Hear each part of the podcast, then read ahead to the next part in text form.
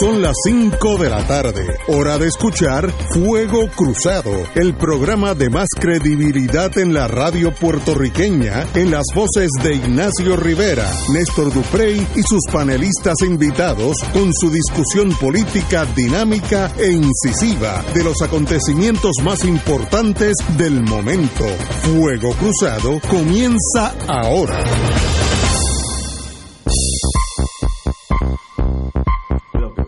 Buenas tardes amigos y amigas, son las 17 horas, así que empezamos, eh, hacía tiempo que no empezábamos exactamente a las 5, así que qué bueno que estamos a tiempo, estamos con el compañero don Héctor Rachel, buenas tardes Héctor. Muy buenas tardes. Y el, y el historiador Estamos, Pervita. estamos hablando de eso, estamos hablando Y el Provost Marshall, si hay un problema aquí de seguridad, pues el Provost Marshall entra en acción, así que espero que no. Disciplina. Disciplina, sí, sí. Oye, voy a dar un anuncio gratuito. gratuito. Tíralo. Hoy fui a un lugar que funciona. Y yo cada vez que descubro en esta isla Dime, un lugar dime. que funciona, me emociono. ¿Y qué pasó? Hoy yo estuve atendiendo mi responsabilidad contributiva Ajá. Para que... ¿Y para qué? Sí.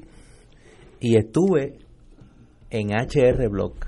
Ah, y funcionó. Funcionó perfecto. Y te dicen esto. Es Sí, sí, no, no, no. Y Bueno, qué bueno. el trato de excelencia, eficiente, rápido, bola a bola, strike, strike, Qué bueno. Muy bien. bueno algo que funciona. Qué bueno saber eso. O sea que yo tengo esa cruzada, todo Sí, lo que sí, sí. funcione yo lo voy a Muy mencionar. bien, muy bien, pero me, me Oye, y no me dieron de, no, y no, no tuve descuento ni nada, no es payola.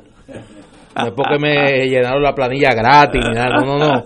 Es que cada vez que yo veo algo que funciona, Oye, es una buena lo teoría. reconozco. Como yo veo algo que funciona en Puerto Sí. Rico, también lo voy a decir aquí. Que son un montón de cosas, pues yo. Y lo bueno fue que me, me tocó alguien que es fan del programa. Así también, oye. Sí, Ave saludo a Efraín, no voy a decir su nombre completo, que se le meten allí Sí, sí. varios servicios de inteligencia. Qué bueno. Vamos a aterrizar aquí de nuevo en la Isla Grande.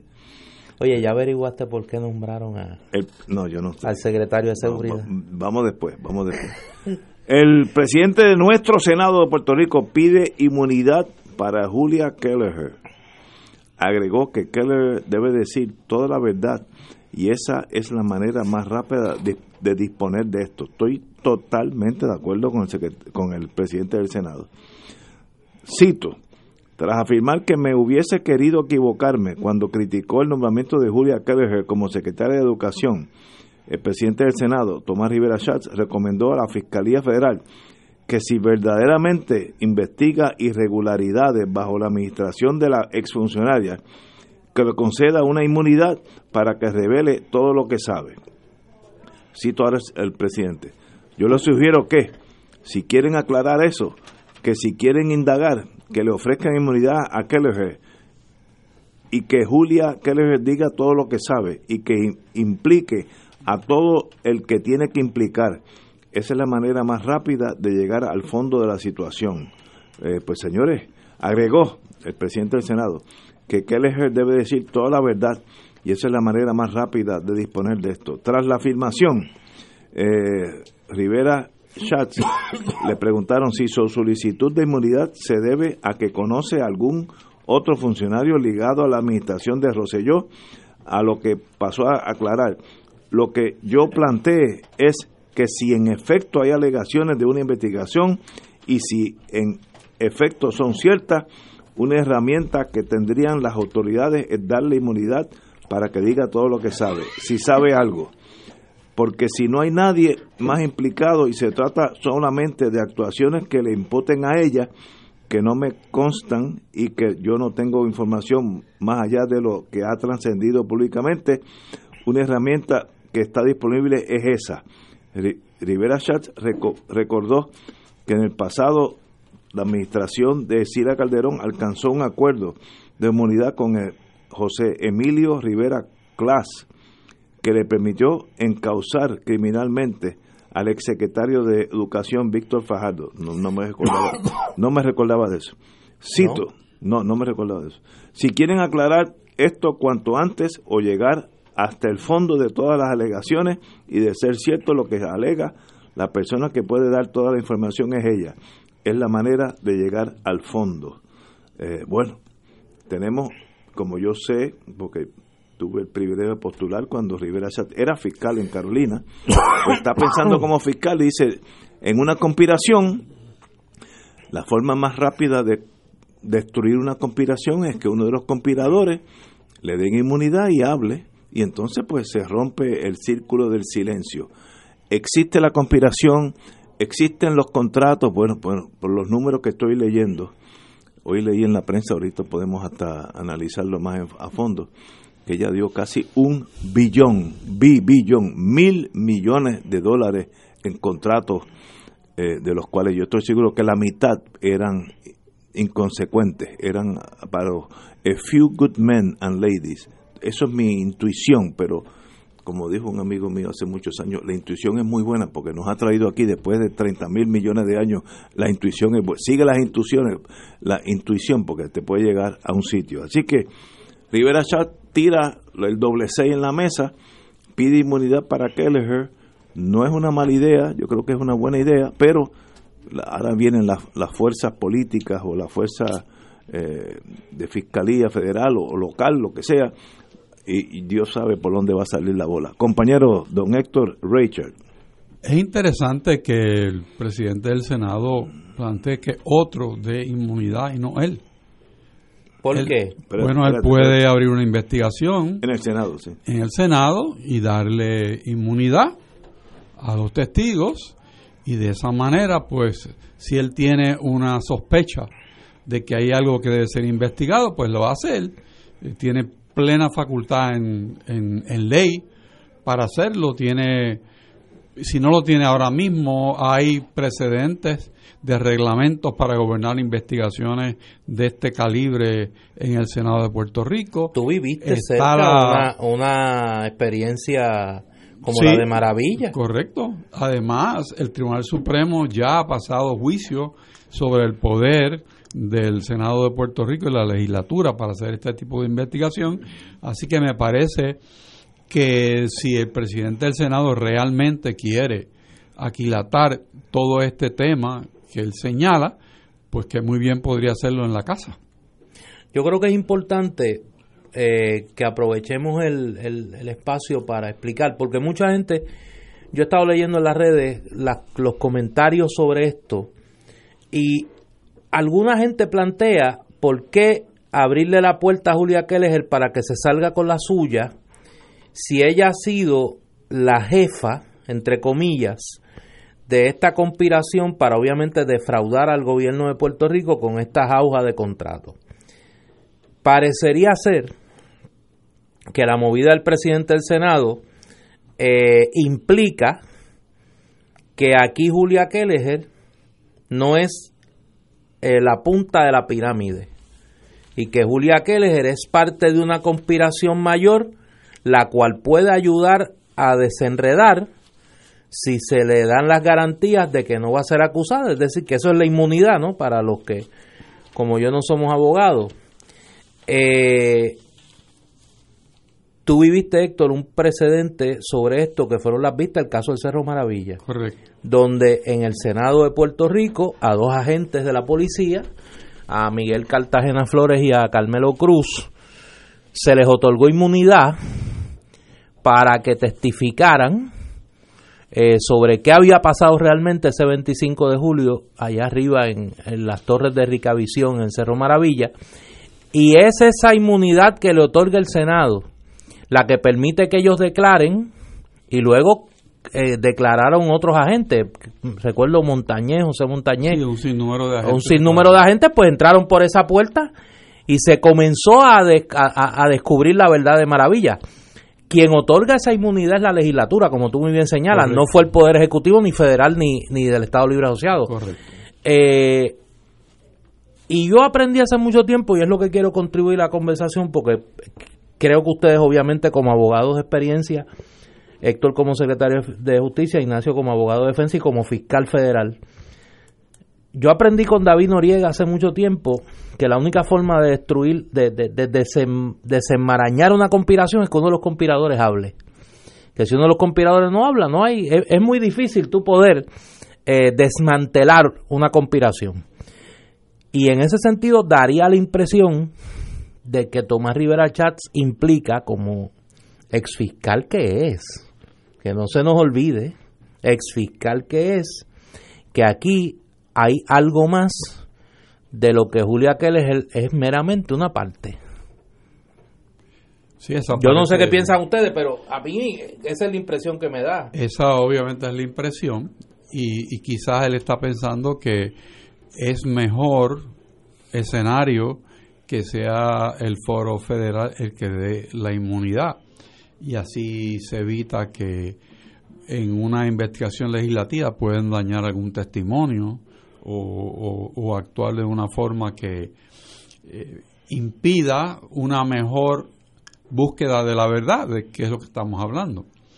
Pero el foro federal tiene su tiempo y, tiene su espacio y no se le conoce por actuar rápidamente. Eso tomará años. Eh, de hecho, la investigación del departamento lleva años ya bajo la, la titularidad de la exsecretaria Keller. Así que si el presidente del Senado pues, realmente quiere comenzar algo, pues me parece que tiene el poder legal para hacerlo. Tiene el precedente para hacerlo y el aval del sistema para poderlo hacer. Así que es una cuestión de selección de qué es lo que él desea, que lo haga otro o que lo haga él. Y claro, él está apuntando que lo haga el sistema federal y me parece muy buena idea. Pero lo que no quiero dejar fuera de la ecuación es que si fuera una opción hacerlo localmente, el Senado está eminentemente calificado para hacerlo. Mañana hay sesión, mañana la podría aprobar una resolución de investigación y ofrecerle, yo creo que hay hasta una sometida por la delegación del PIB, creo que Juan Dalmán sometió una, resolución de investigación, pues mira, pruébela. Y si te aqueles. Pero, pero que si, si yo soy, si yo soy abogado de esta persona o de otra y el Senado me cita a mi cliente, yo voy a decir, mire, yo no yo, yo tengo que empararme en la quinta enmienda porque yo no tengo inmunidad federal y yo lo que yo puedo decir aquí me puede incriminar en el gobierno federal, es verdad, así que yo tengo que tener inmunidad de todo el mundo. Y por eso tú crees que Rivera Chats cruza cruza los pasos, o sea, brinca los pasos y dice pues que la fiscal federal le dé inmunidad. Y de ahí para abajo. Y de ahí para abajo se investiga. Pero pero pero está buscando más arriba como que más arriba, que me preocupa. Bueno, está buscando más arriba porque, porque si la conspiración terminara en Julia Kelleher, ahí se acabó. No habría que ofrecerle inmunidad, habría que ofrecerle inmunidad a los que están debajo de, Julia Kelleher en términos del esquema, eh, tanto en el Departamento de Educación como el esquema de negocio. Y yo creo que ahí, eh, para, para no ponerlo en situación embarazosa ustedes, ahí obviamente la implicación es que quiere llegar a las razones de la contratación del hermano del gobernador y que está tocando la puerta de la, del, del gobernador.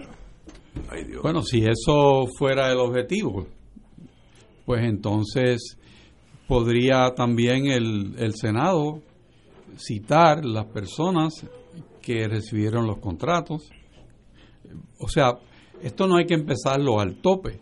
Cuando uno hace una investigación empieza de abajo, para arriba. De abajo para arriba y poco a poco va cerrando puertas, cerrando alternativas, y así es que se hace eso.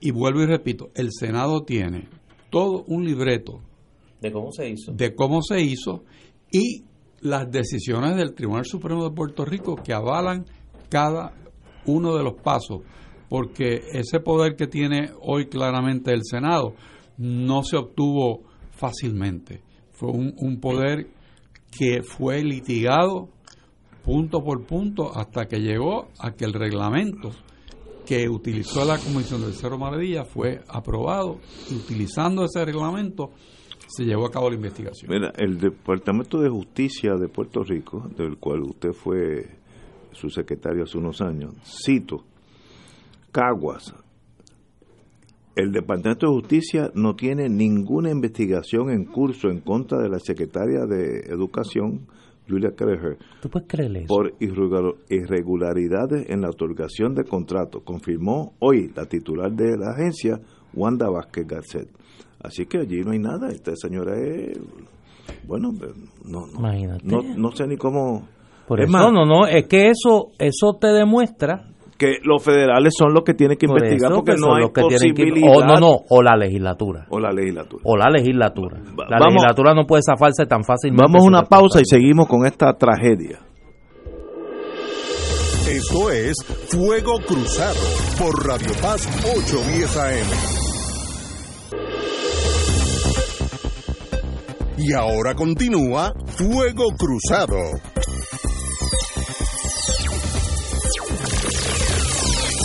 Amigas y amigos, por poco, gracias a Dios que tenemos el Provost Marshall que pone el orden aquí. Durante el receso hubo un una conato de, trifulca.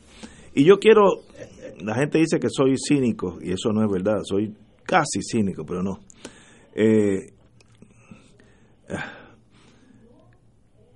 esta señora Kelleher, que para mí es una de las grandes decepciones, mientras más uno vive, más decepciones tiene en la vida y más cositas bonitas también le caen a uno.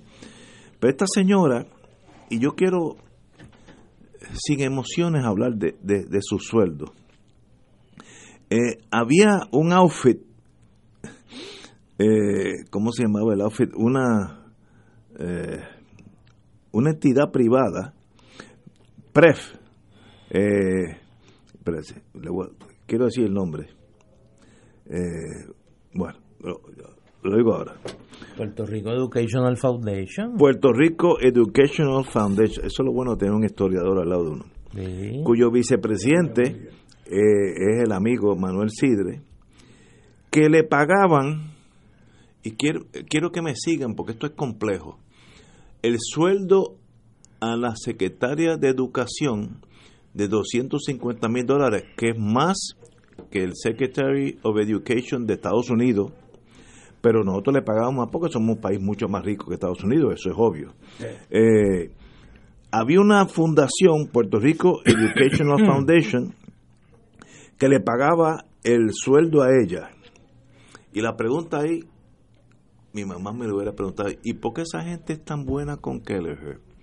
Una fundación privada le paga el sueldo a la señora Kelleher, secretaria de Educación. Qué buenas personas son esta gente que querían ayudarla a ella para que eh, echara raíces en Puerto Rico. Y a lo último, eh, la última petición de ella es que quería que este Puerto Rico Educational Foundation, una entidad privada, le aumentara el sueldo ah, salarial a 400 mil dólares. Eso no se llegó porque en eso pues se cayó el imperio y salieron los chismes y la votaron. ¿Por qué una entidad privada le paga el sueldo a la secretaria de Educación? No le pagaba el sueldo, le pagaba, Todo. le, no, no, le daba un diferencial Sí, hasta. por encima del sueldo que le pagaba a, a 2.50. FAF, Ok. que le pagaba a FAF. Ahora, me gustaría que los periodistas que son investigadores, que en Puerto Rico hay un montón de ellos, fueran por el mundo caminando y a ver si hay un país del mundo, uno, uno, cuyo ministro de educación le pagan el sueldo a entidades privadas. Me gustaría que me dijeran, pues mira, Bulgaria o Tanganyika, lo que, lo que- el que usted- el país que usted quiera. Yo no creo que eso existe en el mundo entero y nosotros ahora está saliendo esta vorágine de, no sé, de, de inc- incredulidad, donde esta entidad privada le daba el diferencial hasta 250 mil dólares a la Secretaria de Estado de, de Educación. ¿Para qué? Why are they so good? ¿Por qué esa gente son tan buenas? ¿O es a cambio de los billones de dólares que tiene educación para contratar? Porque salió también que ella, esta señora dio casi un billón, billón, mil, mi- casi un mil millones de dólares en contratos a terceras personas durante su reinado. Pues aquí hay algo que no está bien.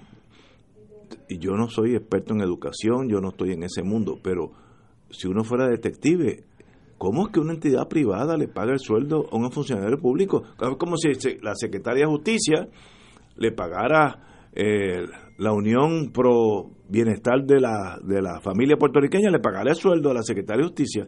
¿Cómo, pero ¿cómo es posible eso? ¿Cómo es posible que eso suceda? Pues sucedió en Puerto Rico y ella quería que lo aumentaran a 400 porque con 250 no daba. Aquí hay algo que no está bien. Si saldrá toda esta sangre mala, blood, blood bad blood en inglés, eh, no sé, a veces las cosas se esconden y los sistemas prefieren que nada salga para que el, el, pueblo siga contento. Eh, baile, baraja y botella. Eh, pero alguien me puede decir de un país, busquen aquellos periodistas que son investigativos, los amigos que trabajan con el Internet, de un país donde la secretaria de Educación lo pagan entidades privadas. Por favor, díganme un país. Así que Rivera Schatz, como es astuto, dice por ahí es donde hay que empezar, con esta señora dando unidad para que ella diga, porque esta señora no hizo ese esquema, yo creo que ella es una peón en ese ajedrez de corrupción o maldad, o yo no sé, ni, o, negligencia.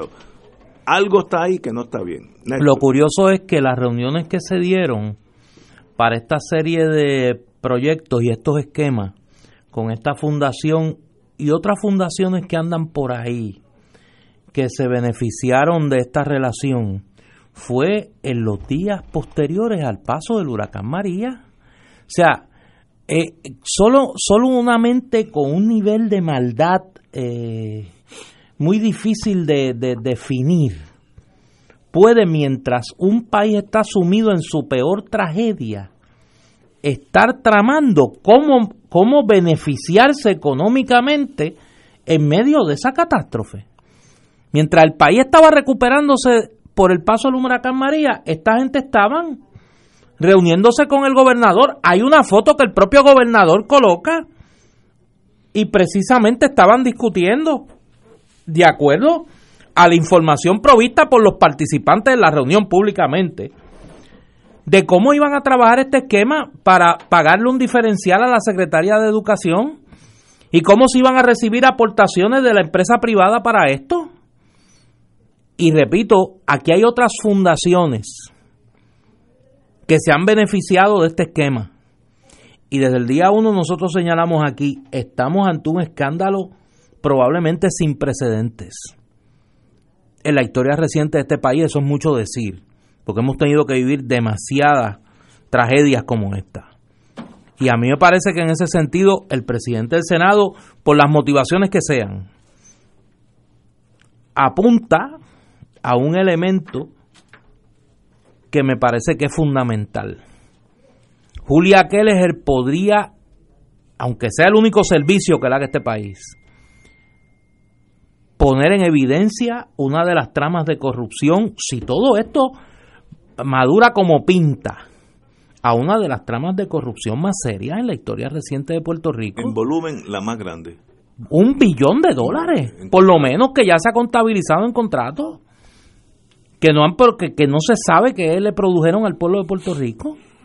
Y entonces que en medio de todo esto la secretaria de Justicia diga, digo, a mí no me sorprende que ella no hay nada que investigar, ella no está investigando a Julia Keller por nada. Esto es una tragedia, realmente. Estoy siendo cínico, así que me perdono. No, no, no, y hay que tener cuidado con el cinismo, porque la gente tiene razones de más pero le voy a para estar sensitiva. Le voy a preguntar al secretario, el ex secretario de Justicia, si a ustedes le pagaban el sueldo suyo entidades privadas. Es que es inconcebible. Yo conociendo a Héctor. Nadie se ofreció a hacer un pote. pero, pero yo creo que debo añadir para el análisis de la locura que, no puede ser el hecho de que existe una industria en los Estados Unidos y en gran parte del mundo que tiene que ver con la reconstrucción. y ah, que las personas que están en ese negocio Ah, estaban ya en Puerto Rico antes de que la tormenta llegara. Porque, no, no. Cuando saliera ya estaban. No estoy siendo cínico ahora, estoy siendo fiel a la verdad.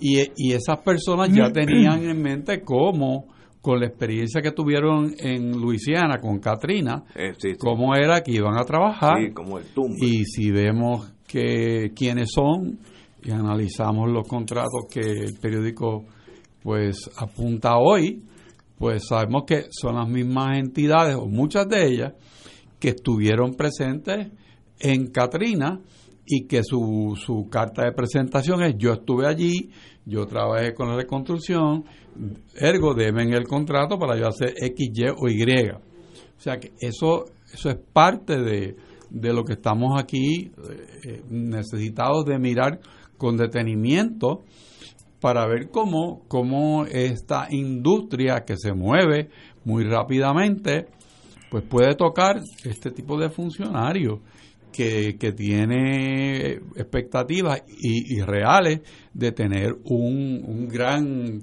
capital de fondos para distribuir con motivo del paso de una catástrofe por un país o por una ciudad o por una parte, ya sea por un fuego en California o por un huracán en Texas o Florida o Puerto Rico. Así que esto es mucho más grande de, de lo Sí. que de lo que se piensa. Bien grande. Y, y también apunto que parte del análisis tiene que ver con cuál es la, la responsabilidad legal de Julia Kelleher eh, frente al Departamento de Educación. Pues si ella, si ella no es una secretaria típica, porque ella no se debe al, al poder eh, del Estado, porque ella no es una secretaria constitucional. Ella está ahí por un contrato. Un contrato, sí. O sea que ella no, no tiene el mismo nivel de responsabilidad que tiene un secretario. Y un poco de eso lo podemos leer en entre líneas cuando se envía el, el diseño de contratos y de compensación adicional por vía privada, como dice Ignacio, y se sonríe, eh, ya, porque no hay televisión y no lo pueden ver, pues la, la directora de la oficina de ética dice, no, yo no me meto ahí porque ella no, no me configura en lo que es una secretaria de gabinete.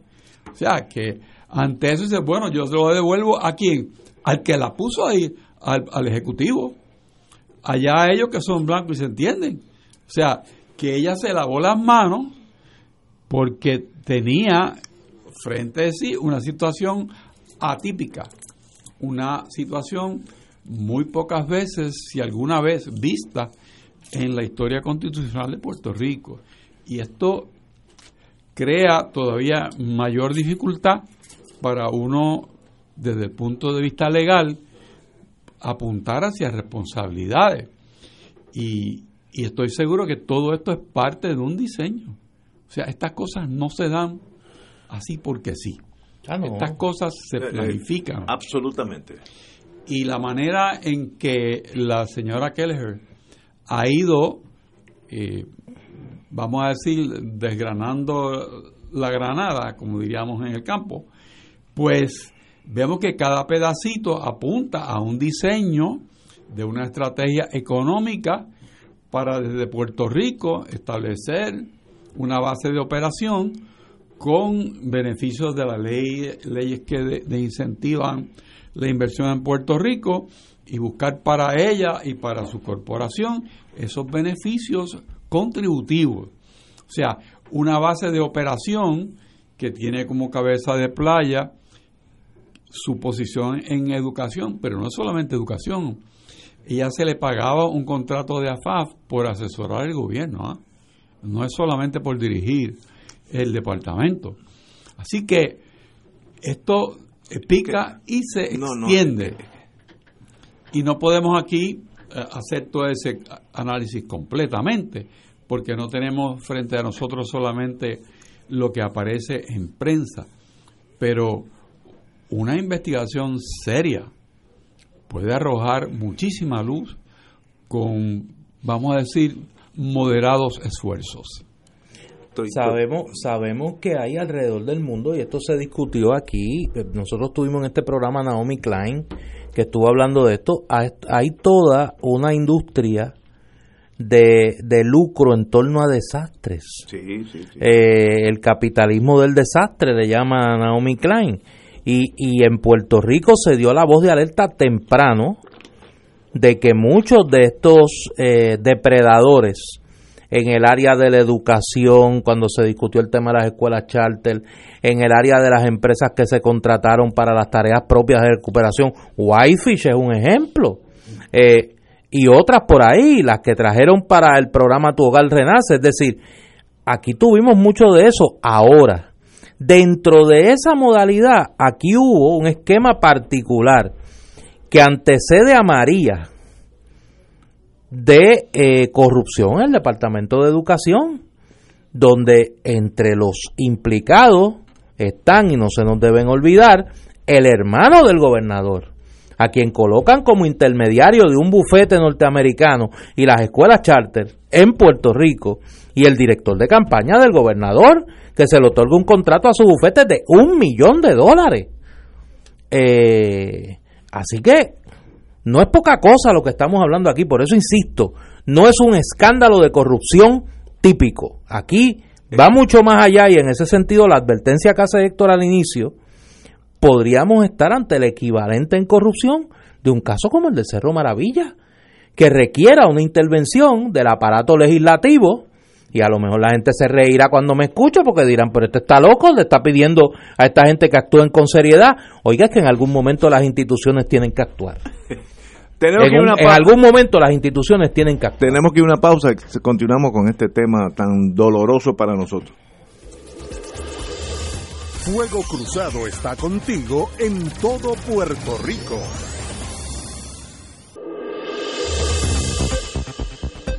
Y ahora continúa Fuego Cruzado.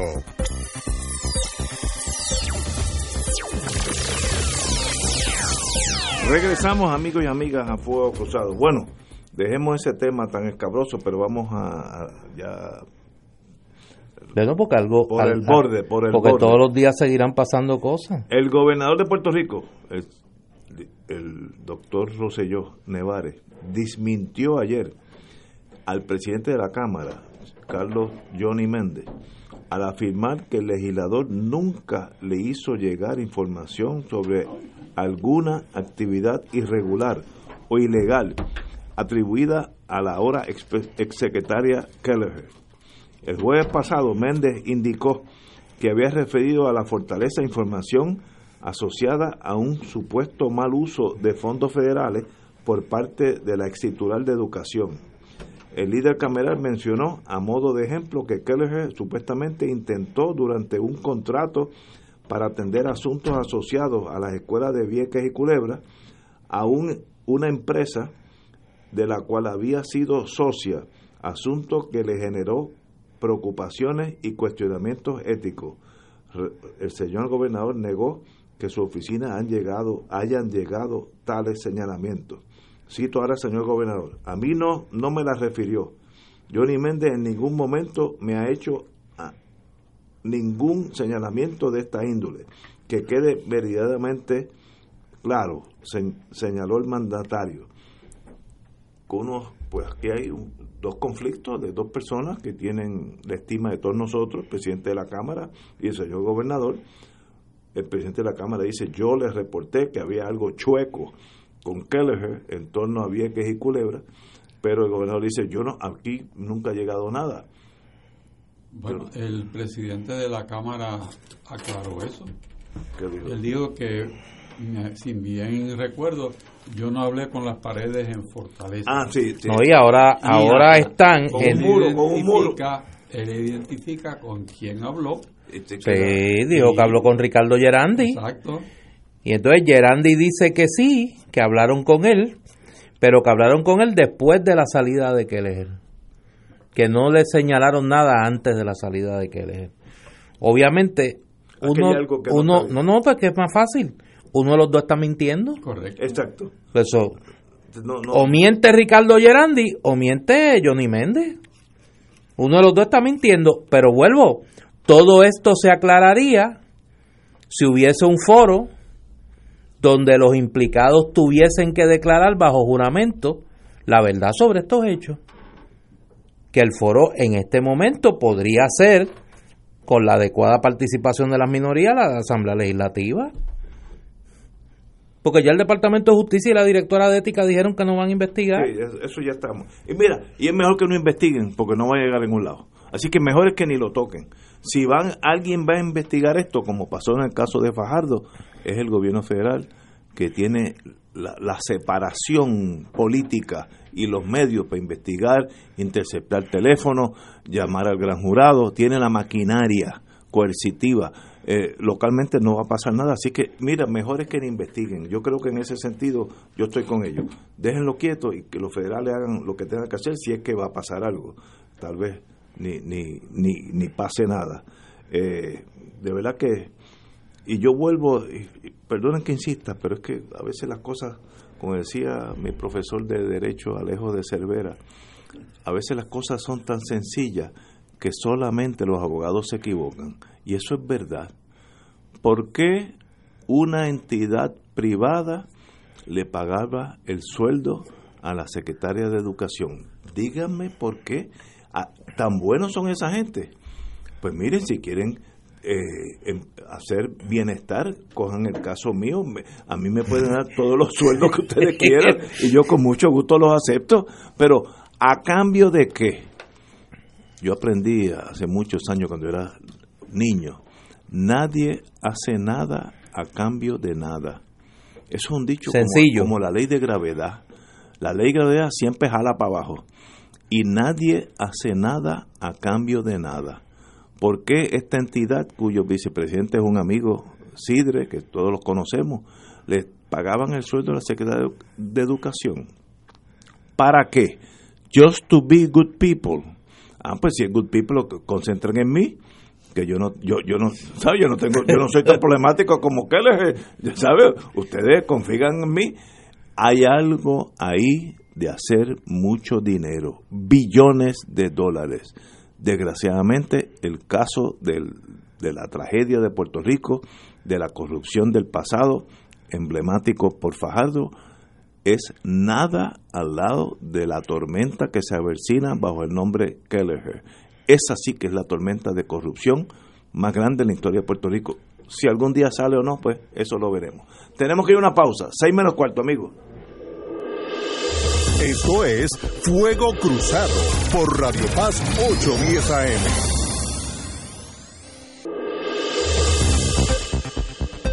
Y ahora continúa Fuego Cruzado.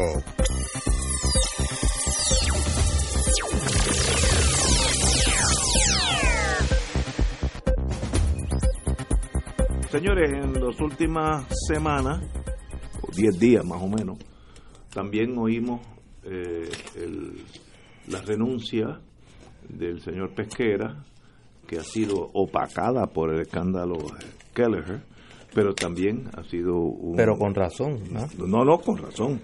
Eh, y sencillamente, pues, en estos días, eh, dos, dos posiciones claves para el gobierno, la policía y educación, yo diría, le falta ahora que el de, el de, el de eh, salud y para el triángulo de las Bermudas se queda chiquito al lado de eso. Pero estamos considerando el gobierno, el señor gobernador, yo creo que para bien, ha buscado un señor, Elmer Román, capitán de navío de la Marina norteamericana, eh, natural de Yauco, tiene un montón de diplomas, maestría en, ingeniería, de, se graduó de Mayagüez, maestría de eh, Florida, eh, ingeniería mecánica, etcétera, etcétera. y sencillamente, pues, Esperemos, yo le tengo mucha fe a este señor. Eh, él, dijo, estoy aquí porque el corazón me dice que tengo que estar aquí. Y eso, eh, los que hemos vivido muchos años en Estados Unidos, eso yo lo entiendo, porque eso jala. El regresar a Puerto Rico, por, por mucho éxito que uno haya tenido en ningún sitio, eh, Puerto Rico le jala a los seres humanos. vamos a pesquera como yo dije anteriormente, el problema de Pesquera no era el rol policíaco, que lo maneja muy bien, era el rol administrativo, que lo maneja muy mal.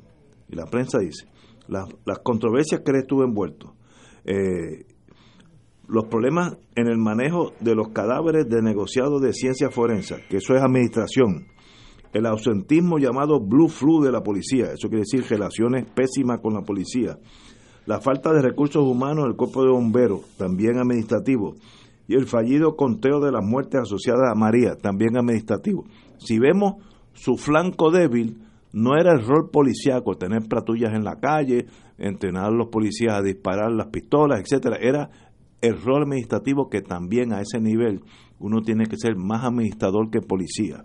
Este señor nuevo, eh, que entrará aquí en un mes, eh, eh, esperemos, tiene un, un récord de pista muy, muy bueno. Llegar a capitán de navío en el Navy es muy difícil, eso no es un rango fácil de llegar. Estuvo en, en varias operaciones, desde administrativas hasta operacionales, así que tiene ambos campos. Eh, ¿Cómo resultará? Bueno, me gusta que empezó eh, con algo de humildad, quiere, él no tiene nada que decir por el momento, quiere reunirse con las diferentes eh, divisiones dentro de la policía a ver cuáles son los pareceres. Eso me suena muy bueno porque Pesquera vino a GB. Pesquera dijo, yo soy el federal, yo sé lo que hay que hacer, síganme y nadie me pregunte nada. Este señor ha hecho lo contrario.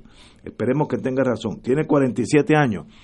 Eso es bien importante, pues a los 47 años tú no tienes las heridas de la Guerra Fría, donde el mundo se componía entre buenos y malos. Estoy hablando del caso de Pesquera. Yo fui parte de ese mundo, entre buenos y malos si eras independentista, había que meterte preso.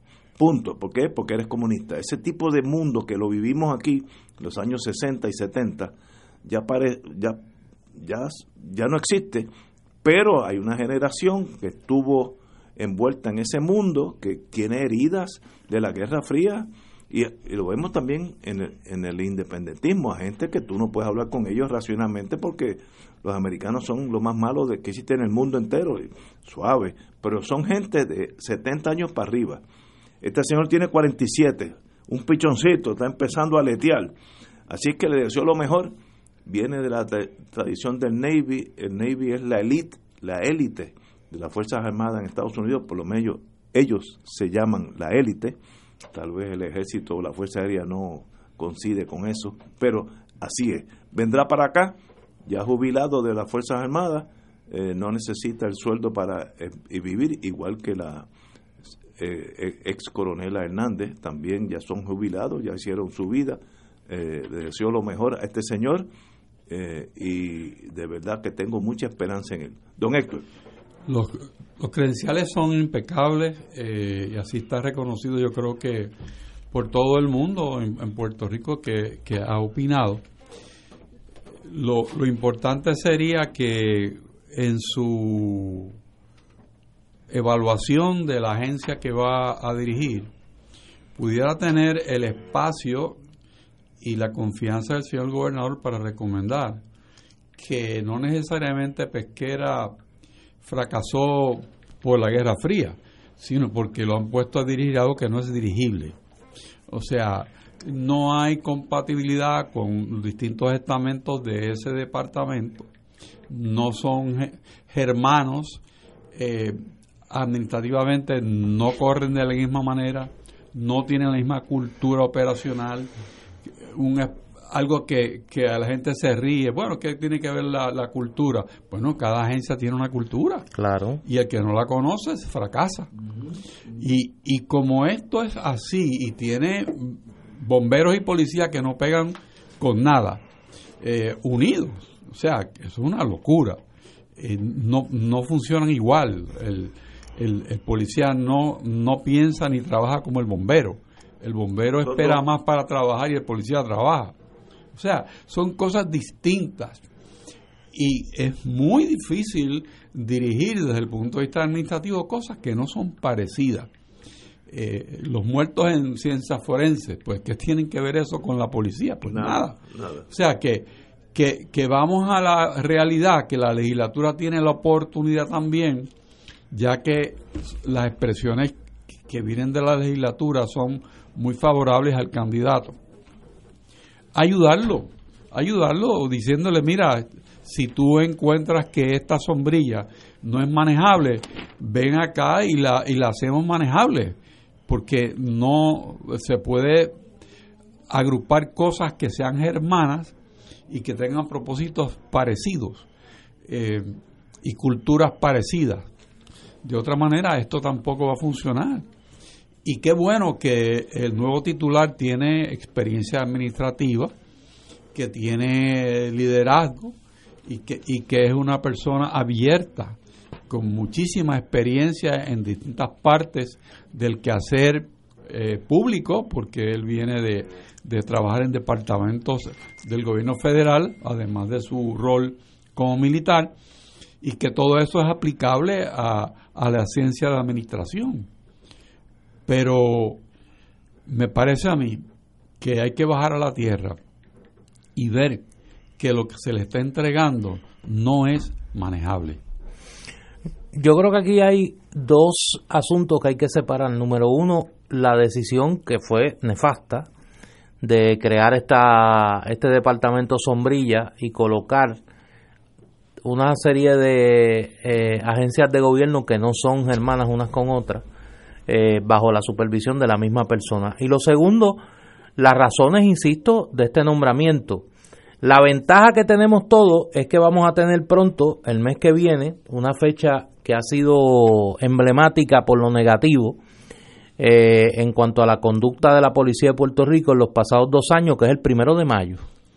Eh, el primero de mayo sería la primera vez que tengamos este superintendente en acción, a este secretario de seguridad, debo decir, y será interesante ver cuál va a ser la conducta de la policía, si vamos a ver algún cambio en la, para usar la frase de Héctor, la cultura corporativa de la Policía de Puerto Rico en el trato a los manifestantes el primero de mayo. Por lo demás, eh, yo insisto en que aquí parecería que hay una razón que no tiene nada que ver con el gobernador en este nombramiento. Sí he visto que el nominado tiene pues experiencia en administración, una experiencia administrativa considerable eh, también en, el tema tecnológico, hoy leía a un distinguido académico boricua en la diáspora eh, que señalaba que quizá una de las razones para este nombramiento era que la mentalidad de, y, el, el, el, expediente de este funcionario tiene mucho que ver con las nuevas prioridades en el tema de la seguridad, de la tecnología, el tema cibernético, el tema de los las nuevas amenazas a la seguridad que no tienen nada que ver, como dice muy bien Ignacio, con la Guerra Fría y menos con esta eh, versión criolla que nosotros vivimos aquí de esa, de esa Guerra Fría. Yo prefiero esperar y yo prefiero eh, seguir tratando de, de descubrir cuál es la verdadera razón para este nombramiento que, insisto, que no creo que tenga mucho que ver con el gobernador de Puerto Rico. Oye, antes de irnos a la pausa, que ya casi son las seis, eh, el señor gobernador reconoció esta tarde que el presidente de la Cámara, Carlos Méndez Núñez, en efecto llevó a la fortaleza información sobre el contrato de la exsecretaria de Educación Kelleher con la autoridad pues de asesoría financiera. Ya descubrimos quién era el embustero. No, no, fíjate, fácil. No, fíjate, esa es una palabra. Eh, ya, ha corregido un error de apreciación, fíjate. Eh, pero se corregido el gobernador, pues ya, pues obviamente eh, el presidente de la Cámara no estaba inventándose una feca, como diríamos en el campo, sino que estaba diciendo la verdad y el, gobernador, para bien de él, acaba de decir, mire, es verdad, investigué y sí lo había reportado. Así que muy bien. Así que la señora Keller tiene menos y menos aliados as we go on. Pero bueno, ya veremos dónde termina esa okay, Ya, ya sabemos que Johnny Méndez llevó una denuncia allí. ¿Y qué van a hacer? Si me piden a mí, no hagan nada. Deja que el FBI haga lo que Si me piden mi opinión a mí, no hagan nada. Ya la secretaria de Justicia dice que no hay que investigar nada. Pues se acabó. Entonces no, no, no hay que investigar nada. Pues, pues mira mejor para el sistema. Son las 6 de la tarde, 18 horas. Tenemos que ir a una pausa, amigo. Fuego Cruzado está contigo en todo Puerto Rico.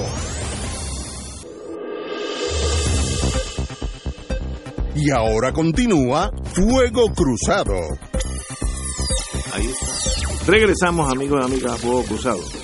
El presidente del Partido Popular Democrático, Aníbal José Torres, dijo hoy que habrá una primaria de pueblo el 6 de junio para escoger el que será el candidato a la alcaldía de San Juan.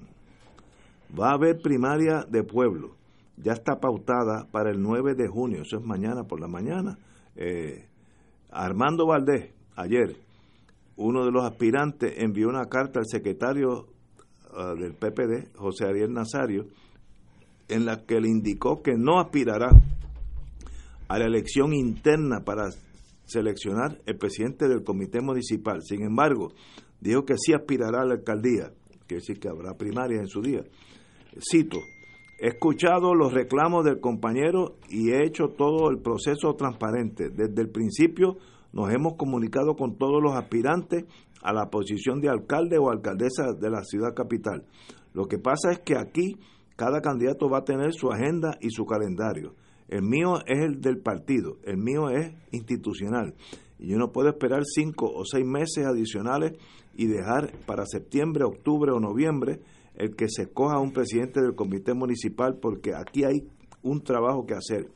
Hay que levantar un grupo de voluntarios para ser funcionarios de colegio de cara al proceso primarista del 2020, junio del 2020. Y yo no voy a hacer lo que hemos que hemos pecado en el pasado, que es dejar todo para última hora. Indicó que se, comunica, se comunicó con el delegado presidencial, Luis Raúl Torres, quien le pidió que escogieran al presidente del comité municipal para que continúe el proceso de reorganización. Cada candidato va a tener su interés. A mí no me puede acusar de que soy un chanchullero. ¿Cómo es? Cito, cada candidato va a tener su interés. A mí no me pueden acusar que, de que soy un chanchullero, ni que estoy favoreciendo a nadie. Yo no favorezco a nadie, yo favorezco al Partido Popular Democrático. He sido, he sido justo en el proceso. Si compañeros entienden que el proceso está mañado, los recursos los tienen. Yo voy a procurar que el partido como institución se fortaleza y no vengo a complacer a ningún candidato o candidata. ¿Qué está pasando? Aquí hay que analizar. Me da la impresión que el sistema. tú que, ahora te digo yo, tú que estás adentro, porque yo, ahí está tu candidato, uno de tus candidatos envuelto en la refriega. No, los dos son buenos. Yo no tengo problema. Ahora, ¿por qué me da la impresión que el establishment está protegiendo o está favoreciendo a Rosana, ¿cómo se llama ella? Rosana López. López. López en contra de Armando Valdés. Bueno, pues mire, yo no soy popular, allá ellos que ganen los dos si quieren. Ahora, las primarias no son en junio del año que viene. Sí. Y, y aunque yo salga presidente hoy del partido aquí, en junio va a haber primaria de nuevo. Va a haber la primaria oficial para ser candidato a la poltrona de San Juan. Pues, ¿cuál es la prisa de nombrar el presidente si no ya favorecer un candidato o una candidato. Néstor, tú que estás más en la política. No, no, no, no, pero yo. Tú conoces el sistema político, no. Yo estoy lejos de esa refriega, gracias a Dios y a la Virgen, pero como allá en mi casa. ¿Qué está pasando? Eh, yo no sé qué está pasando, eh, afortunadamente. Lo que puedo intuir de lo que tú me dices y porque conozco los personajes envueltos en la trama, es que un poco a este cadre de candidatos de la de, la derecha popular que tenían todo un cuadro ya de candidatura el Roberto Prats para gobernador, Nadal Powell para Washington, Armando Valdés para San Juan. Pues un poco como que el, el, el asunto no les ha salido como ellos querían o creían que iba a salir. Eh, y viendo desde afuera el asunto, viendo desde afuera el asunto, parecería ser que se está buscando, yo había adelantado algo así para la candidatura a la gobernación y la presidencia del partido, de que se iba a buscar una manera de hacer un método alterno, que no fuera una asamblea, que fuera una primaria, pero no la primaria eh, de ley, que es eh, simultáneamente para todos los cargos el mismo día, en junio del año electoral, y tratar de adelantar esas candidaturas que son las más eh, problemáticas para darle espacio a los que no salgan favorecidos a poder ocupar otras posiciones en la papeleta del Partido Popular. Eh, obviamente aquí, pues Armando Valdés creo yo que está apostando al tiempo. Yo creo que aunque las primarias en el Partido Popular sean en el 2048, el resultado va a ser el mismo.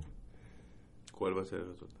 Yo creo que Rosana López ah, debe prevalecer. Muy bien. Eh, Una de esos dos candidatos. Y por eso digo, pueden darle al mando Valdés 20 años más para que haga campaña y como quiera no va a ganar. Eh, yo creo que, eh, por otro lado, me parece, y en eso quiero ser justo, independientemente de mi postura en cuanto al Partido Popular, que el presidente del Partido Popular está asumiendo una postura, mira, yo no estoy aquí para favorecer a nadie, yo tengo que proteger a la institución, yo tengo que proteger al Partido Popular. Y en ese sentido, alguien podría argumentar que lo más sabio institucionalmente es escoger un candidato a alcalde a dos años plazo, a un año y medio plazo, darle un año para que reorganice San Juan que eh, no se sabe el estatus de esa eh, reorganización. Eh, y segundo, darle un espacio a los que no salgan favorecidos de los que están ahí para que aspiren a otro puesto electivo. Yo creo que aquí ese es el problema, que hay una gente que se creía que le iban a hacer un proceso a la medida para que ellos salieran favorecidos y que podían llegar, eh, como la canción aquella de Ismael Rivera, aquí estoy, ya yo llegué. Y que entonces le iban a regalar la candidatura. Y yo creo que han salido trasquilados en ese, en ese empeño. Eh, yo, yo voy a decir algo que a mucha gente le puede sonar raro. A pesar de todas las diferencias que yo tengo con, con el Partido Popular y las razones que tuve para abandonarlo, eh, yo compadezco a Aníbal José Torres, a quien considero una persona buena, a quien considero una persona honesta, a quien considero una persona que, siempre ha puesto al Partido Popular por encima de cualquier consideración personal. Pues porque le ha tocado eh, nadar en un mar de mezquindades en esa colectividad. Y le toca presidir a una colectividad sin propósito colectivo. Y entonces eso atenta contra la definición misma de, lo que es una colectividad política, un partido político. Si tú no tienes un propósito colectivo que te lleve a moverte en una dirección, pues ¿cuál es la razón de ser? Las ambiciones personales, las candidaturas, ganar por ganar. las ambiciones desmedidas, el despropósito político. Y en ese sentido yo creo que a él que no lo guía el despropósito político, sino que siempre he creído que lo ha guiado en el servicio público en los mejores intereses del país y del Partido Popular, pues le ha tocado presidir, eh, guiar un barco en un mar de mezquindades y es bien difícil. Eh, ahora, yo creo que él no ha tenido la fortaleza política desde el primer día para tratar de insuflarle un rumbo a esa colectividad. Y yo creo que mucha, eh, él no es culpable de la, del descalabro de político del Partido Popular, pero ha tenido oportunidades para enderezar la nave. Lo que pasa que, repito, la culpa no es toda de él. Ahí está dirigiendo un barco en un mar de, de, en un mar de inconsistencia y en, un desborde de pasiones desmedidas ahí por candidaturas sin ningún propósito que no sea ganar por ganar. Compañero Richard. Viendo esto de lejos, eh, y quizás Néstor es el que mejor puede articular un pensamiento sobre el tema. Pero parecería que parecería que si hay una elección para presidente del Comité Municipal de San Juan el día 9 de junio, pues debe ser eso. Eh, no debe ser una primaria para la alcaldía, porque no es el tiempo para eso. Que se pueda utilizar para, vamos a decir, disuadir otros candidatos. Eh, y a la larga que eso prevalezca, pues, pues posible, porque el pragmatismo pudiera ser lo que dirige esa estrategia. Sin embargo, parecería que nuevamente el apellido del Partido Popular no existe. No hay, no hay ninguna concordancia entre lo que es el apellido democrático y la forma en que opera. Wow. Muy bien, Héctor. Yo lo veo sesgado. Para, está cerca ahí. Irónicamente, yo creo que el más cerca que está de ese proceso aquí en esta mesa de usted. Imagínate. Y se ríe. Y se, ríe porque él tiene, mira, él tiene ahí una quinta columna que ni la de Madrid, ni la de Madrid en la época de Franco era tan poderosa como la que tú tienes ahí. No digan eso. Pues claro, pues, si hacen los paquines hasta azul y rojo, parecen más, parecen más pegadizos del PER que del Partido Popular. ¿Tú te acuerdas que los colores del Partido Estadista Republicano eran eso?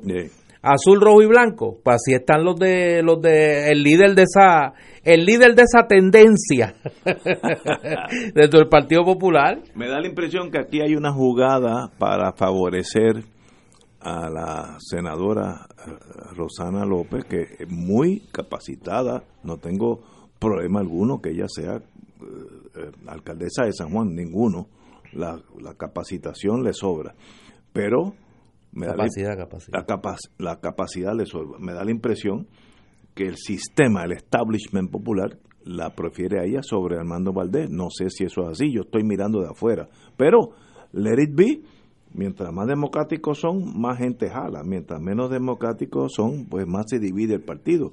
Así que tenemos que ir poco a poco. En el Partido Popular son los únicos que creen que, el que la gente va a entrar cerrándole la puerta en la cara. Muy bien, extraordinario. Señores, tenemos que ir a una pausa. Son casi las seis y cuarto y regresamos con Fuego Cruzado. Fuego Cruzado está contigo en todo Puerto Rico.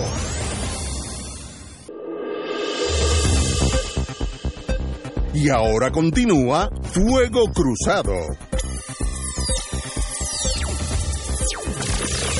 Señores, la saga de nuestro Código Civil sigue viva.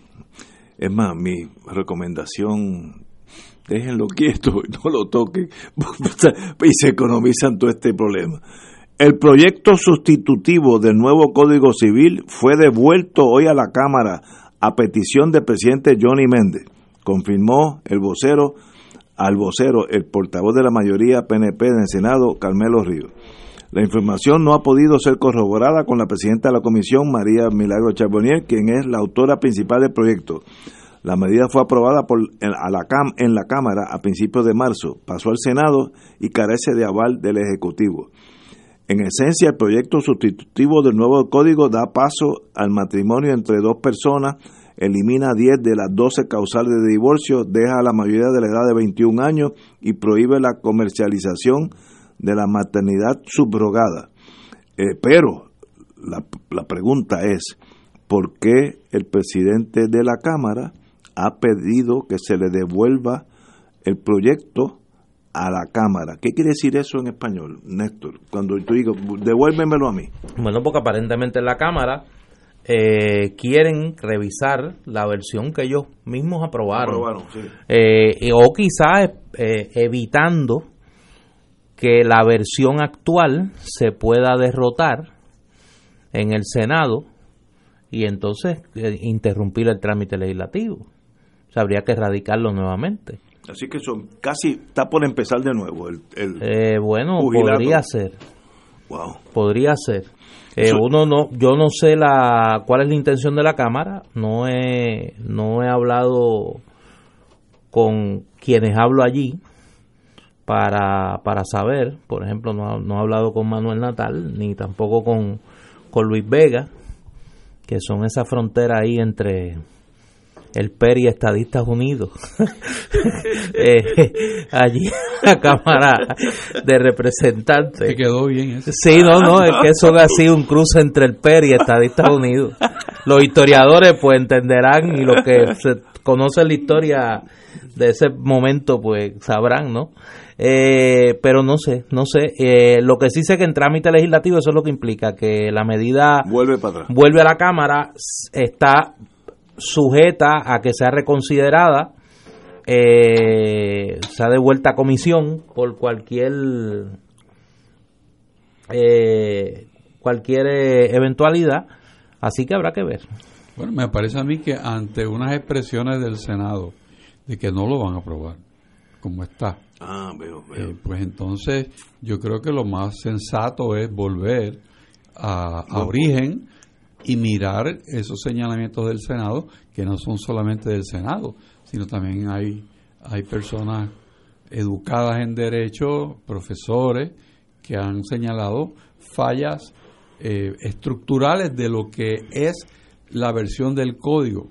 Que, que menciono estructural porque es que el código es una estructura y como decía el citado don Alejo de Cervera, si uno toca el código por una esquina es que una telaraña, se estremece. Así que tiene que estar en armonía. Todo, todo el articulado del código civil Totalmente de acuerdo. tiene que estar en armonía. Totalmente de acuerdo. Y si hay mucho pugilato, déjenlo quieto, que ha funcionado. Mire, y nosotros vivimos con el Código Civil actual y, y- nos rige la vida literalmente desde el nacimiento hasta la sucesión. Cuando usted muere, los herederos suyos heredan. Todo eso está en el Código. Mire, funciona bastante bien. No, no, esto no es una cosa de, de vida o muerte donde hay que cambiar las cosas por cambiarlas. No, no. Si no se va a hacer bien, déjenlo quieto. Y me, me da la impresión que el problema con el Código Civil es que hay políticos enmendando el Código Civil con otras misiones que no es estrictamente el derecho de la sociedad. Y es para mí ese es el problema. Tenemos que ir a una pausa, amigos. Vamos a una pausa y regresamos with Crossfire. Fuego Cruzado está contigo en todo Puerto Rico.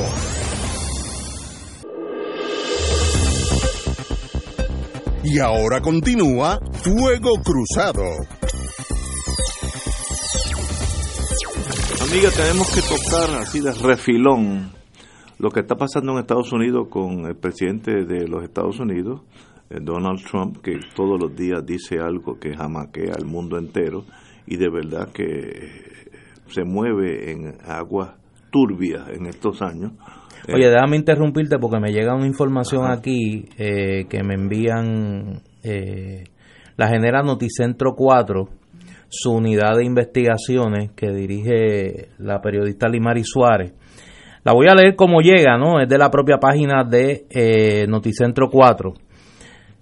Eh, Noticentro tuvo acceso a información nueva donde se detalla un esquema, un alegado esquema para la otorgación de contratos de forma ilícita y dice como sigue eh, la noticia.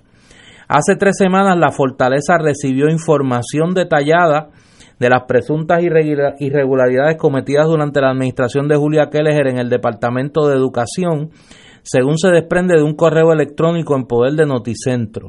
Según el correo electrónico, el 17 de marzo a las 12 y 57 pm, la Fortaleza supo que en educación se adjudicó un contrato a una firma de asesoría financiera sin la autorización del programa que maneja los fondos federales provenientes de la ley Carl D. Perkins, mientras al mismo tiempo se alteró un documento oficial para omitir la firma de uno de los secretarios auxiliares, requisito establecido para que educación pueda contratar servicios profesionales y consultivos.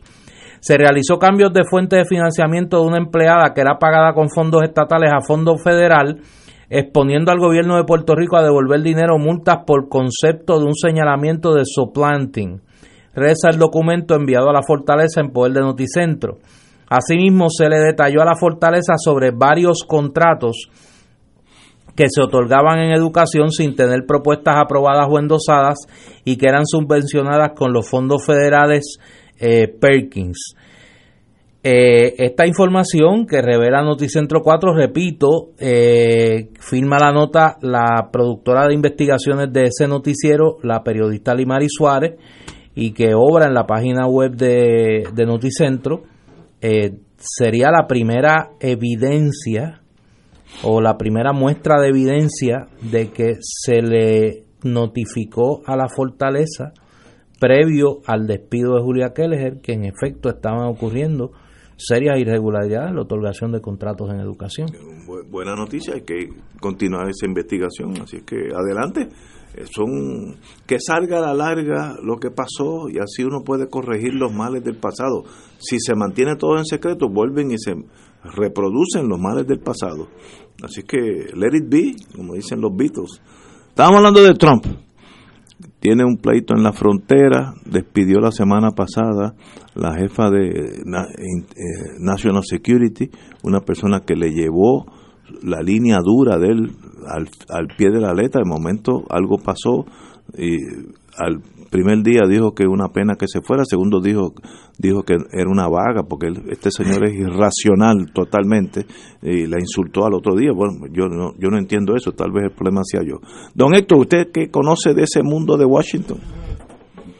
En, en Washington lo que primero resalta cuando uno lo analiza es que al igual que en Puerto Rico la campaña política empezó hace un rato y que el presidente va camino a la reelección porque le está hablando a su 30% de la población de Estados Unidos que responde a exactamente las prácticas del presidente de echarle la culpa a todo lo que pasa a los mexicanos y al echarle la culpa a los mexicanos también se lleva a los puertorriqueños mexicanos porque nos trata igual. Es la misma cosa. O sea, así que desde el punto de vista de la frontera, pues el presidente despidió, como mencionas, a la, a la jefa de seguridad porque quiere a alguien más fuerte. Eh, en segundo lugar, está tronando contra los jueces de inmigración porque dicen que los jueces no sirven, eh, porque le dan eh, cabida a que las personas tengan acceso a un procedimiento judicial cuando están en trámites de justificar su entrada a los Estados Unidos. Así que lo próximo que vamos a ver es un movimiento para, imagino yo, nuevas plazas de jueces eh, para atender los casos de inmigración que sean una línea más fuerte. Se está hablando también que, aunque el presidente lo niega, que se vuelve a intentar a separar las familias, los, los niños de los adultos cuando están en trámite de entrar a los Estados Unidos. Eh, eso está sucediendo mientras en el Congreso sigue una batalla eh, del Congreso por tener en forma completa el informe Mueller.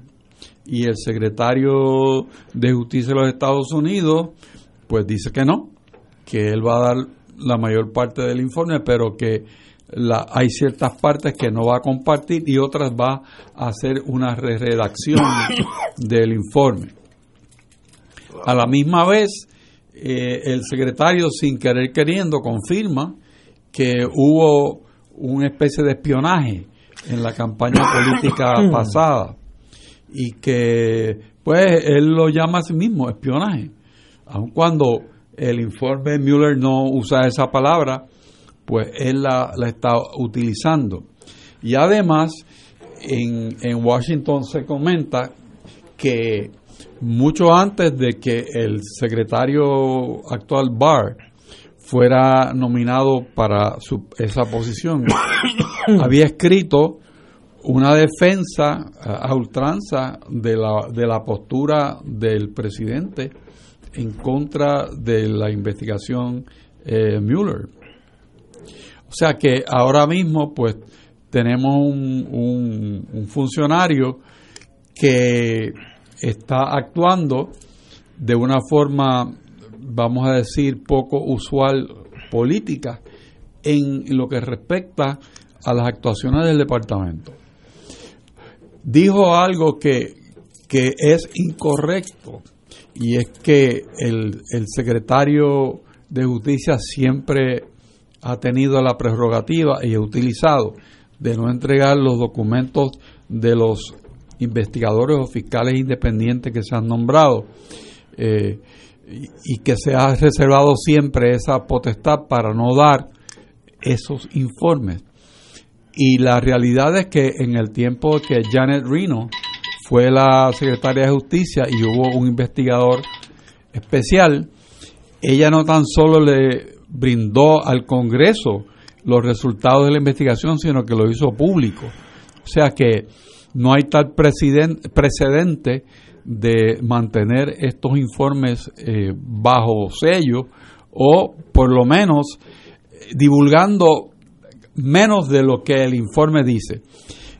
Y entonces, ¿dónde queda la transparencia? Pues, o sea, si pues uno se reserva algo, quiere decir que no hay transparencia y no se satisface el deseo público de conocer la verdad. Y por ahí estamos. Hay una expresión de, del secretario de Justicia Barr ayer en la, en la vista pública, la casa de referencia, donde planteaba que él iba a cumplir con lo que había señalado de que para mediados de abril, o sea, la semana que viene, o dentro de una semana, iba a ser público una versión del informe Mueller. Es una versión. Es una versión. No dijo si era una versión editada, si es la versión en su totalidad, pero obviamente aquí de lo que están detrás los demócratas es de los anejos de ese informe. Correcto. La evidencia que se pueda que se pueda eh, que pueda tener ese informe. Claro, hay un segundo asunto que con el tema del informe Mueller no ha no ha tenido tanta prominencia mediática y es la batalla por las planillas de Donald Trump. También. Hay una citación eh, congresional para que se entreguen las planillas de Donald Trump y hoy el director del Servicio de Rentas Internas Federal dijo que él iba a tomar la decisión contraviniendo al propio presidente. Al propio presidente. Es que tienen derecho a o sea, hay una ley que establece que, sí, que hay que entregarla. Por, ser una figura pública, etcétera. El, este presidente dijo que había que votar, que o, los jueces de inmigración seguían la línea de él o los vota todos, como si, como si pudiera. Esto es una cosa, en inglés dice rogue president, como un presidente sin control, eso es a lo loco y, me da, no, no sé, eh, a mí me mete miedo este señor por el potencial de daño que puede hacer, entre ellos Puerto Rico, que es el patito feo de este señor. Eh, y para, como los puertorriqueños a veces vivimos en una enajenación, yo, yo he tenido dos o tres amigos marginales, pero los tengo, que son pro-Trump. Mire, nosotros somos mexicanos para Trump, es la misma raza, la misma lenguaje, la misma religión, eh, racialmente idéntico a los mexicanos. Así que cuidado con generalizaciones, pero let it be. Los problemas de Trump son de Trump, no son de Puerto Rico. Tenemos que ir a una pausa. Fuego Cruzado está contigo en todo Puerto Rico.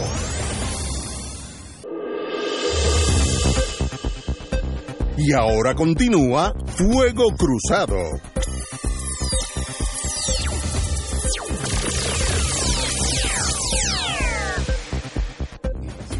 Señoras y señores, me da la impresión que el problema, nosotros los que, los que estamos en el viejo San Juan, yo uno de ellos, eh, la calle Fortaleza parece un camino vecinal, porque hace unos años, yo no sé si fue bajo Carmen Yulín o bajo el anterior eh, Santini, se readoquinó la fortaleza, a diferencia de la, de la Tetuán, eh, que quedó muy bien y hasta ahora está funcionando bien, pero el que hizo la fortaleza dio un tumbe, lo hizo bien mal, y eso es una carrera de obstáculos. Más malas noticias. El asesor legal del municipio de San Juan, Frank Torres, confirmó que el ayuntamiento y la constructora Jafer Construction, a cargo de la reconstrucción de la calle Fortaleza, todavía no han llegado a un acuerdo en el pleito legal por un alegado incumplimiento de contrato. Yo no sé si hubo incumplimiento de contrato, yo sé que hizo era una porquería. yo, yo, yo paso por allí casi todos los días. Cito, no hay un acuerdo entre las partes. La demanda ahora está en, lo que se conoce como proceso de descubrimiento de prueba, que decir, que falta año y medio o dos, particularmente por la naturaleza técnica del caso, que es un caso que tiene que ver con la construcción y con el diseño. Eh, el deterioro de los acodines el deterioro de los adoquines de la calle Fortaleza quedó evidenciado una vez más durante una inspección de la vía que realizaron cuatro peritos del ayuntamiento y la constructora como parte del proceso legal que enfrenta. aunque un grupo de trabajadores sacaba con una pala los adoquines afectados en un tramo de la vía del cruce con la calle de Cristo, el esfuerzo que tenía que hacer para removerlo era mínimo por la facilidad que, de movimiento que tenían. En otras palabras, estaban sueltos. Cada adoquín que se sacaba daba signos a simple vista de fragilidad y desgaste. Cito, ellos están haciendo unas pruebas en el campo para luego ir a, a sus oficinas, hacen los cálculos y ofrecer entonces sus opiniones. Mire, esto es burocracia, se hizo un mal trabajo porque la Tetuán y la San Francisco están bien, pero fueron diferentes épocas. Las más viejas están muy bien y la última que se hizo está muy mal. Pues algo pasó con el constructor que se tumbó la mitad de lo que debió haber hecho. No hay que analizar mucho, los ingenieros entonces y los abogados se enredan en estos casos y va a pasar dos años más con el desprestigio que la ciudad capital en torno al viejo San Juan, que es el centro de turismo, tiene la vía principal de la fortaleza en añicos. No hay, no hay forma de arreglar esto antes y luego que los abogados discutan por los próximos 25 años, o esto sencillamente se quedará así este próximos 2, 3 años. De verdad que eh, a veces el sistema judicial no soluciona los problemas, esto hay que solucionarlo ahora. ¿Cómo se hace? Pues para eso tenemos aquí el compañero Richard que me puede dar. qué usted haría? bueno, eh, si la obra está mal y había, me imagino yo, que todo un sistema de fianza de pagos y cumplimiento. Tiene que haber este responsabilidad profesional de arquitectos y de contratistas. Tiene que haber una serie de, de jugadores que deben tener chequeras eh, y es cuestión de, de hacer que todo eso se, se una y quizás un juez que tenga un buen control del caso resuelva que se deben meter en un cuarto y no salir hasta que no resuelvan el problema. O sea que yo creo que, buen punto, que requiere dirección. Y parece que ahí en términos de de llegar a un acuerdo entre las partes como que no la sí, como, que, no, está el molde como, que no la hay no. pero pero de verdad es un desprestigio y de verdad el que no me crea corra su carro carro y pase a, a velocidad normal por la bajando por la fortaleza y el carro va a brincar para todos los lados porque hay unos boquetes considerables yo he visto carritos esos que son bien pegados dar con los adoquines bueno lo que pasa es que eh, montar el adoquín pues requiere una base firme y si la base no está firme se, hunde. Se hunde, exacto. Pero en las otras dos calles, la Tetuán y la San Francisco, están bien. ¿Y por qué esas dos están bien y la última está mal? Porque algo pasó en la última. Fíjate, la lógica a veces es aplanante, eh, aplastante, no, no, no sé. verdad que yo pasé por allí y está bastante complicado el tráfico porque parece una zona de guerra. Una zona de guerra. Bueno, quizás lo es.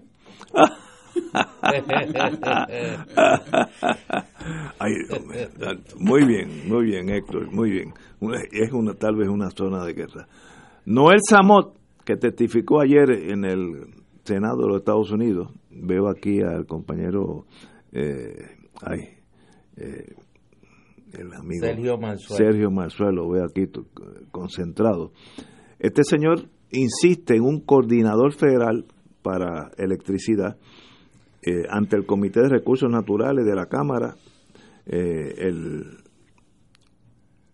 el ex coordinador de la revitalización de la Junta de Control Fiscal, Noel Samot, insistió ayer en que se nombre un coordinador federal a cargo de administrar las asignaciones destinadas a la recuperación de la isla, como una especie de monitor lo mismo que tenemos la policía, pero sería para electricidad. Eh, ¿Tendrá peso eso o no? Eh, yo no sé, Samot indicó antes de salir de su puesto, o una vez que salió, que el gobierno la había, eh, funcionaba básicamente en contra de las de las movidas que tenía la Junta de Control para llegar a hacer obras específicas y que hubo unos casos donde el gobierno dijo que no, pero se copió la obra, eh, el, plano de la obra, que, bueno, ni hablar de eso, pero ahí hay algo que todavía no, no ha salido a la superficie y el señor, eh, por lo menos en la Cámara de Representantes eh, de Estados Unidos, fue muy parco, habló por encimita y dijo sencillamente, se limitó a lo del coordinador federal. No habló de que el gobierno lo Bueno, dijo que había hablado con las autoridades. Exacto, que Antes. antes, antes, antes de eso. Que antes de ¿Qué eso ya le había eso? hablado con las autoridades ¿Qué pertinentes. quiere decir eso? Pues no sabemos. Pero no hay duda que no se mueve eh, la, la, la, repara- la reestructuración de Puerto Rico en vista de lo que opina el señor Samot. Héctor. Bueno, el señor Samot dijo allí lo que ha dicho afuera. Él explicó que de la manera en que está pensado la reestructuración de la agencia y el flujo de fondos federales y la disponibilidad de estos, pues no se va a lograr porque no hay la confianza eh, de parte del que tiene el dinero en, en entregarlo y que requiere una, un funcionario de cierta jerarquía y mucha confianza del gobierno de los Estados Unidos para que se ocupe de que los fondos que se van a utilizar sean utilizados específicamente para la labor que están destinados. Eh, eso, él ha estado claro en eso. El otro tema, que son unas denuncias diferentes de quizás obstrucción a la labor que él trató de realizar, pues él señaló en dos direcciones, señaló el gobierno y señaló la propia Junta. O sea, porque la- supuestamente la Junta dijo, no, no, no me quiero meter en eso porque suficientes peleas tengo con el gobernador y deja eso quieto. Ante el deja eso quieto, pues él optó por la por la, la solución, eh, vamos a decir, nuclear, que es ir a quien tiene el poder de investigar eso. Y me imagino yo que en términos militares hizo un debriefing de, de toda su experiencia ante los funcionarios del gobierno federal que podrían tomar cartas en este asunto. Los que pueden investigar. Ese es el FBI. Hablando en, en Sí, plata. sí, en blanco y negro. Seis menos cuarto, siete menos cuarto, perdón. Vamos a una pausa. Fuego Cruzado está contigo en todo Puerto Rico. Y ahora continúa Fuego Cruzado. Amigos y amigas, la que yo a veces que hay que coger las cosas suaves porque si no uno se altera.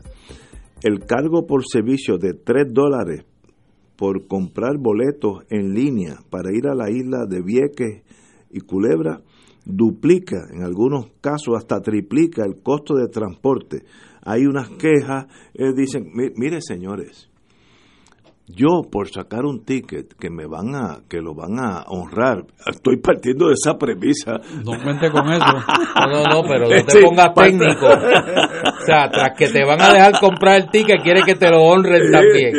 No. mire olvídate de los tres pesos voy a comprar 20 dólares eso es irrelevante yo tengo lo de Vieques y Culebra que es una de mis tragedias personales los los residentes bonafides de Vieques y Culebra podrían bajar, eh, ir y venir, viajar gratis. Yo no tengo problema con eso. Ahora, el turismo, yo que este fin de semana digo a mi esposa, va oye, vámonos para Vieques, etcétera, yo puedo pagar 20 dólares por cada ticket, porque es una, una decisión mía. Y si voy por avión, pago 80 y pico por cada, cada ida o vuelta. Y, vamos, y, ¿cuál es el problema? Pero hay, como aquí en Puerto Rico, hay como un miedo a tomar decisiones. Miren, si esto de Internet, que debió haber llegado hace 30 años, yo estuve en, yo estaba en la General Electric en los años 70, eh, al frente de Seattle, Washington, hay unas islitas, igual que Vieques y Culebra, eh, hace fácilmente 30, 35 años, y uno podía sacar los, los, los pasajes, los, los, boletos por la internet en aquellos años, que era primitivo todo, por teléfono, y hacían reservaciones, y uno iba allí y ya estaba. Así que, ¿cuál es el problema? Pero, ah, que cobran tres pesos. Mire, eso es regalado. ¿Funcionará el sistema? That is the question. ¿Y cuánto de eso va para No, debiera para el fisco de Puerto Rico todo, de 3-3. Por eso, eso me imagino. hay hay un eso. intermediario. Ay, bendito. Eso Bueno, que me eh, los 3 dólares no son para el pasaje. No, es para... No. para el costo, Pa- para el de costo la de- emisión del boleto Muy bien. Exacto. electrónico. Pero muy bien. El pasaje, eh, pues saldrá en nada, en dos pesos, un peso, que está regalado. Para el que no es residente, debe costar 25 dólares. Si no, no vaya. ¿Cuál es el problema? Y con, y con ese dinero que se recauda, pues tú vas a tener mejores lanchas, mejores servicios, etcétera. Pero, Pero, es si- que ese es, la denun- eh, eh, ese es el planteamiento de la gente. Me escribe un radio escucha con razón. Yo pago 20 pesos si los tengo que pagar, pero que sirva el servicio. Ah, bueno, sí, porque viene la, O sea- la, la gallina o el huevo. Ah, ¿Cuál no, de no, sí, primero? tú puedes tener 200 boletos. Sí, exacto. Si no hay lancha en la que te puedas montar, es que casi el, el boleto cuesta el 50% de lo que cuesta el pasaje. Pues muy bien. ¿no es? Son 6 dólares Sí, sí. y, y 3 dólares el boleto. Pues que no, eh, si no eres residente, estás regalado. Eso no puede funcionar. Mire, cóbreme 25 dólares. Y yo, si deseo ir a- allá en, en lancha, con ese dinero las lanchas pueden ser mejores, hay mejor servicio. Pero es que el dinero no es para las lanchas. No, no, pero, pero que, no, yo sé, pero que el boleto, lo que el gobierno va a quedarse con, si yo quiero ir a Vieques o Culebra, es para el gobierno y el dos o tres pesos es para eso que me, lo den gratis, porque es la misma cosa. No, yo no soy residente, yo no tengo que ir a ver el médico a Ceiba por la mañana, yo no tengo que ir a ver si tengo un, un- un asunto personal en, en Puerto Rico, yo tengo que coger la lancha. No, eso, esos casos yo lo haría gratis. Ahora, el turista, empezando por el americano que viene de Wisconsin, que saca el ticket desde Wisconsin, pues le cuesta 25 dólares y yo no creo que haya problema alguno, pero así, a- hacer algo aquí es bien difícil en Puerto Rico, hacer algo que cambie el, el status quo. mira, me señalan aquí que solo se puede comprar el 20% de los boletos por internet. Muy bien. O sea, el otro 80% Es allí para- raspándote la filita. Para que, para que después no sirvan la, las lanchas. Eh, yo quiero decirle a ustedes que no hay cosa más dracónica que un día usted llegar allí y yo no yo nunca he cogido la lancha yo sí voy a Vieques voy en avión o si no no voy pero cuando estaba en la Guardia Costanera teníamos que hacer inspecciones y llegábamos a las 4 o 5 de la mañana y ya había gente esperando a las afueras del terminal. Y si llovía se mojaban. Era una cosa de tercer nivel mundial una cosa eh, en el lago Victoria allá en Uganda tal vez tú veías una cosa así. Pero tú no podías pensar que eso era Puerto Rico. Eso es con mis ojos. Yo estoy seguro que si usted va un domingo de eso que se llena mucha gente un weekend largo va a pasar lo mismo. Eso no puede ser. Y en este problema de eh, privatizar la lancha. Mire privatícenla y salgan de eso porque es que no no no podemos manejar eso. Para que cuando ocurra la catástrofe no tengamos que preguntarnos mucho por qué pasó. El jefe del negociado de manejo de emergencia y administración de desastres, Carlos Acevedo Caballero, informó esta tarde que ninguno de los municipios y solo tres de las agencias del gobierno central han entregado los planes de emergencia revisados que tienen como fecha límite el 30 de abril. Las únicas entidades públicas que ya entregaron su versión del plan son los departamentos de vivienda, de educación y la Guardia Nacional de Puerto Rico. Estos documentos están actualmente bajo revisión de eh, manejo de emergencia para su aprobación de cara al inicio de la temporada de huracanes. Hasta ahora no me han entregado ninguno de los municipios. Tienen un proceso de que entregan a la región y luego nos lo entregan a nosotros para la revisión. Todos tienen planes, pero lo que estamos es actualizando o añadiendo información adicional que se necesita.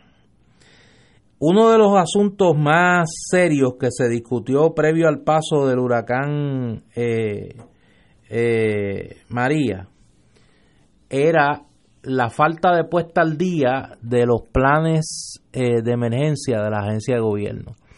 Yo recuerdo a Epifanio Jiménez desesperado en todos los medios de comunicación señalando, primero que lo del Departamento Sombrilla de Seguridad era un disparate, y segundo, que aquí era cuestión de buscar los planes de emergencia que tenían las distintas agencias de gobierno y verificar si los habían revisado. eh, aquí hay una un desmentido de la alcaldesa de Salinas, eh, Bonilla, que desmiente el hecho de que Salinas no haya entregado su plan. Y dice, esa noticia es falsa, se debe entender que no tenemos plan vigente cuando los mismos vencen el 30 de abril de cada año. Y por otro lado, se indica que ningún municipio ha entregado los planes revisados cuando Salinas ya entregó el nuevo plan a la agencia para que entre en vigor el primero de mayo. De todas formas, los municipios tienen hasta el 30 de abril, de acuerdo a la circular emitida por la propia agencia y cita la circular de manejo de emergencia. Eh, Bonilla tiene razón en ese sentido, pero eh, deberían de entregarlos ya. Pues la semana que viene es eh, Semana Santa.